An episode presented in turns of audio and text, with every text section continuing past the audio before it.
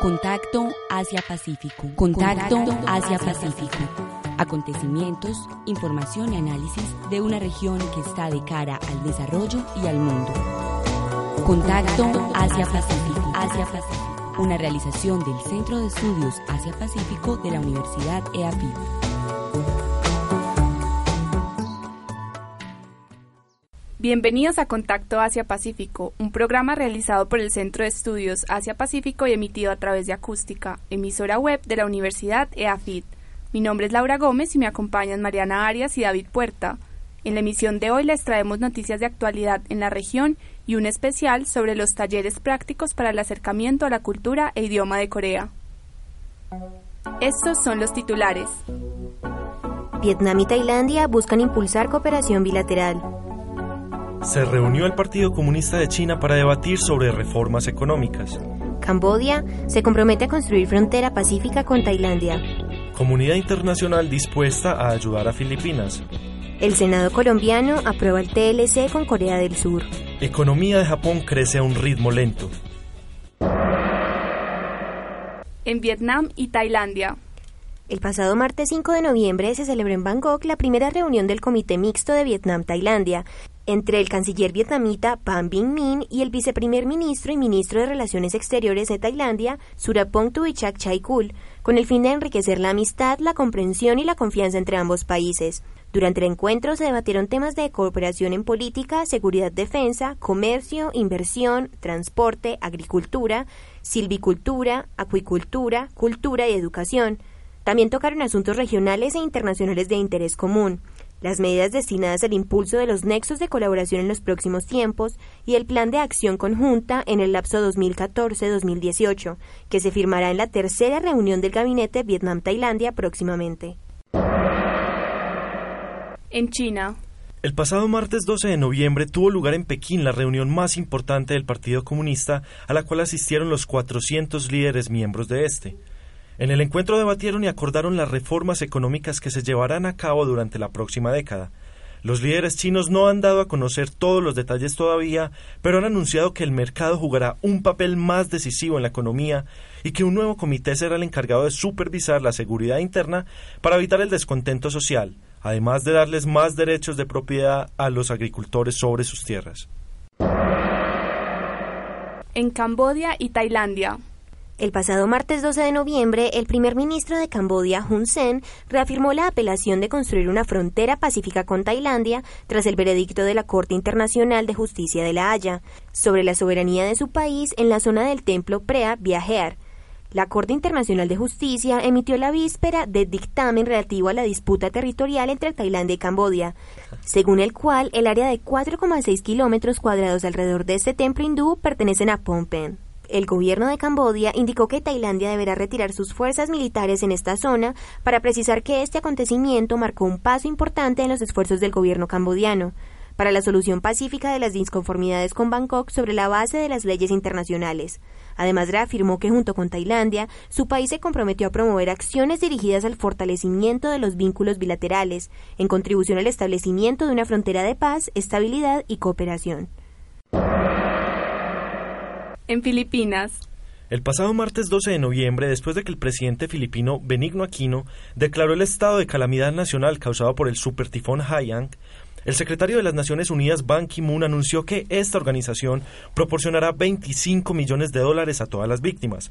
Varios países y organizaciones internacionales le han ofrecido ayuda al gobierno y pueblo filipinos.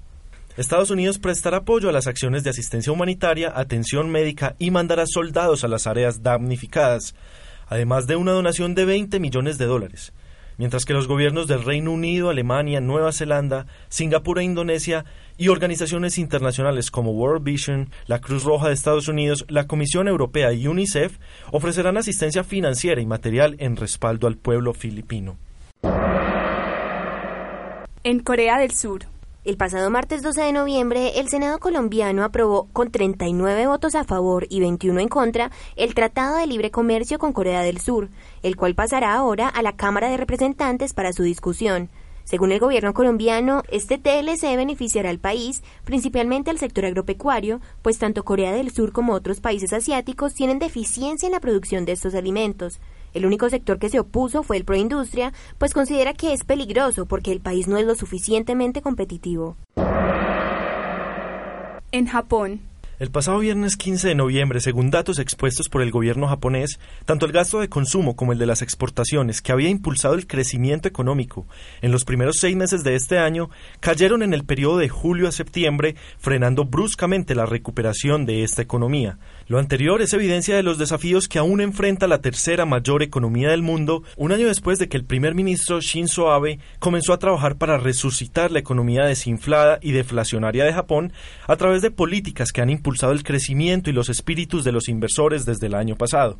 La economía japonesa creció a un ritmo anualizado de 1.9% por debajo del 3.8% en el segundo trimestre y del 4.3% en los primeros tres meses. Sin embargo, el rendimiento superó puntas de un 1.7% de aumento económico y se aseguró un cuarto trimestre consecutivo de crecimiento, la racha positiva más larga en tres años. A continuación, el especial de esta semana. El primer taller práctico para el acercamiento a la cultura e idioma de Corea está próximo a concluir. A continuación, el profesor Lee Jin-bom nos presenta un balance de su experiencia a lo que lleva el curso. Nosotros somos ciudadanos del mundo. Todos los países dependen de otros a nivel político, económico, cultural y social. En el caso de Corea, no puede sobrevivir sin Colombia. Históricamente, Corea y Colombia tienen fuertes lazos de amistad. Son países que interactúan en el escenario internacional y que deben apoyarse y ayudarse para resolver los problemas mundiales como el medio ambiente y la violación a los derechos humanos. En cuanto a mi trabajo, cuando enseñó coreano, no solamente enseñó el idioma de mi país, es un conjunto de aprendizaje a mis estudiantes. Transmito la historia, la cultura, la geografía, el K-pop, la vida cotidiana y muchos más aspectos de mi país, Corea. Además, nos cuenta si los colombianos tienen habilidades para el idioma. Mis estudiantes tienen potencial muy grande para aprender y hablar coreano. Yo enseñé idioma coreano en Nepal. Cuando los nepalíes aprendían coreano, no, uh, al, principio era muy difícil para ellos pronunciar uh, algunas consonantes. Por el contrario, los estudiantes uh, colombianos aprenden muy rápido. Entre Corea y Colombia hay una inmensa distancia, pero los colombianos saben mucho de películas coreanas, dramas, música, comida, etc. Uh, A los estudiantes les interesa mucho Corea. Este es muestra del potencial y las habilidades. Carol Arenas, estudiante de medicina de la Universidad de Antioquia y asistente al taller, nos da sus impresiones sobre este. Pues las clases me han parecido muy productivas en el sentido de que yo antes había tenido algunas aproximaciones al idioma coreano, pero nunca había tenido una aproximación de esta manera a la cultura. Me parece en ese sentido muy productivo porque además del idioma podemos conocer eh, los aspectos eh, que pueden conformar Corea, ¿cierto? Que lo hacen más interesante. En especial con el profesor Jim Bunny, porque él hace que las clases sean más divertidas y más dinámicas, entonces eso conduce a que el aprendizaje sea más ameno y por lo tanto más duradero.